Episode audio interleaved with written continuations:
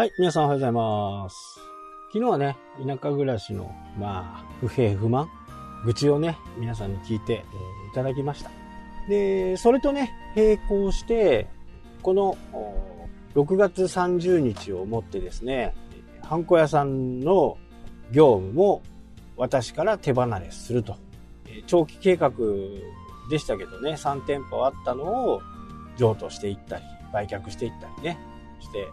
今年でちょうど全て3店舗が終了するという運びになったからこそね、えー田舎暮らしが始められると。まあ、あとはインターネットがあればね、どうにかこうにか、まあ、回線遅いにしてもね、仕事とか情報とかをね、継続してで、ハンコ屋さんの業務からはね、離れてしまうんですけど、えーそこでやってた会社は、一応まだ取締役の方にね、残って、えやっていくにね。まあ、かれこれね、え20年やってきた仕事ですけど、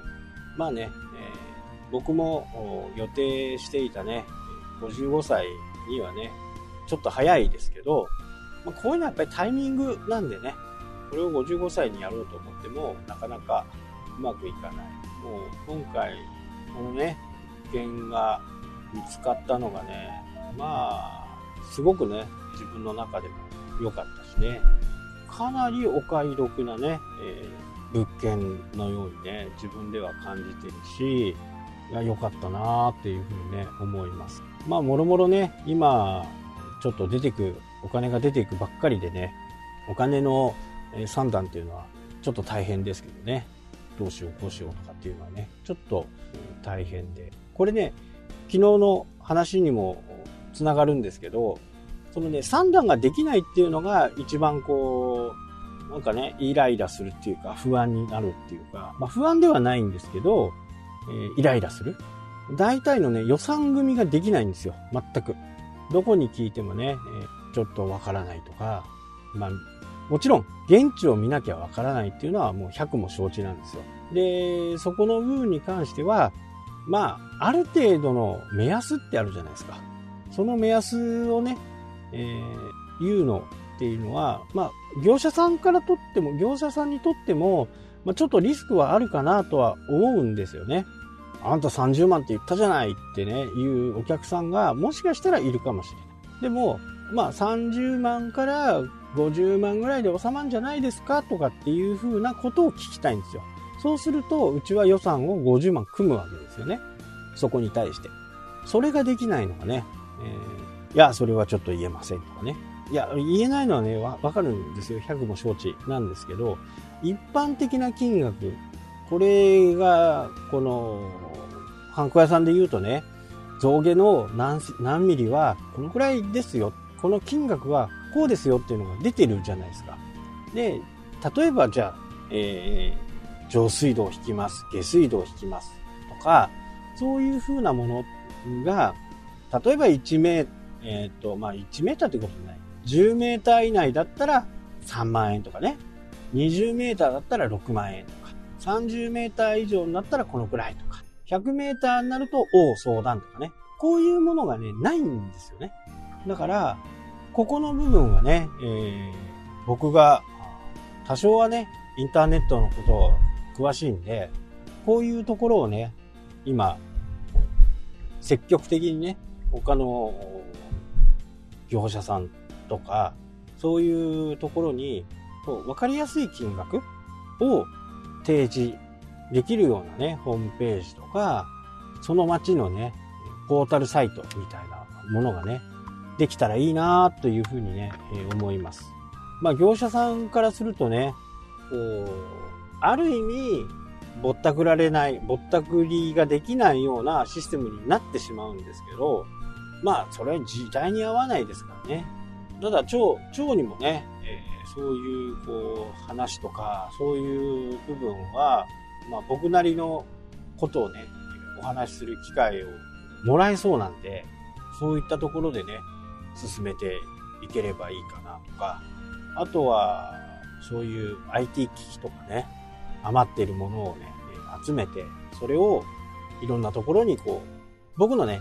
希望、要望、要望っていうか、まあ、その町に対する将来的なビジョンっていうのは、今あの、多分田舎に住まれてる方だったらお分かりになると思うんですけど、町内無線みたいなね、えー、防災無線みたいなのがあるんですけど、あれはこう電波で話、話を聞いてもらったりね、今の今週はこんなことをやっていますみたいなことを言うんですけど、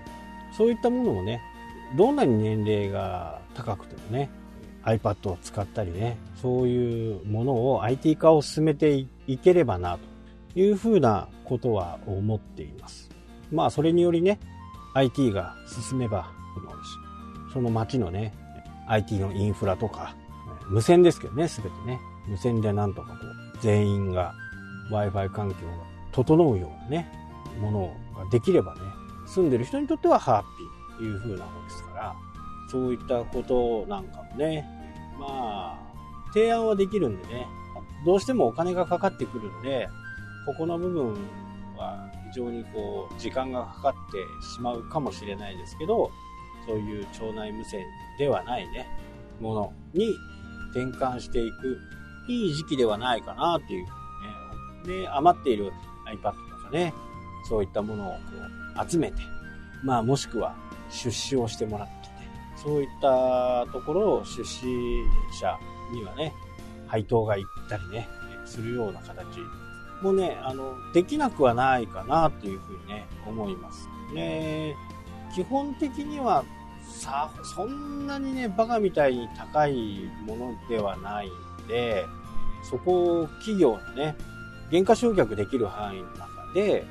落とすと。経費で落とすと。で、そこに対して、いくばくかのね、配当金みたいなもの、えー、もしくは、その町のね、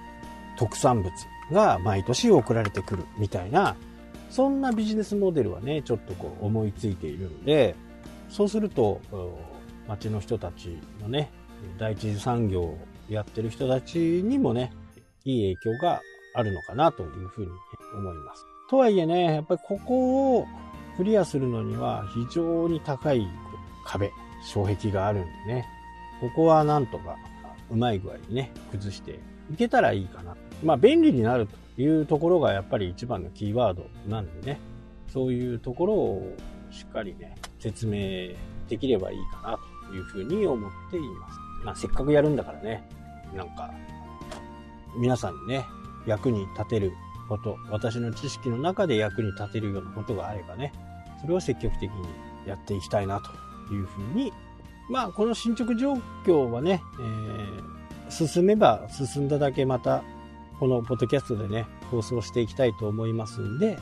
今後もね、よろしくお願いします。まあ、田舎に住んだからといってね、えー、情報が入ってこないわけではないですし、まあ、今後の考え方含めてね、えー、それほど大きく変わるところはないと思ってるんで、えー、引き続きね、聞いていただければなと思います。というわけでね、今日はこの辺で終わりたいと思います。それではまた。したっけ？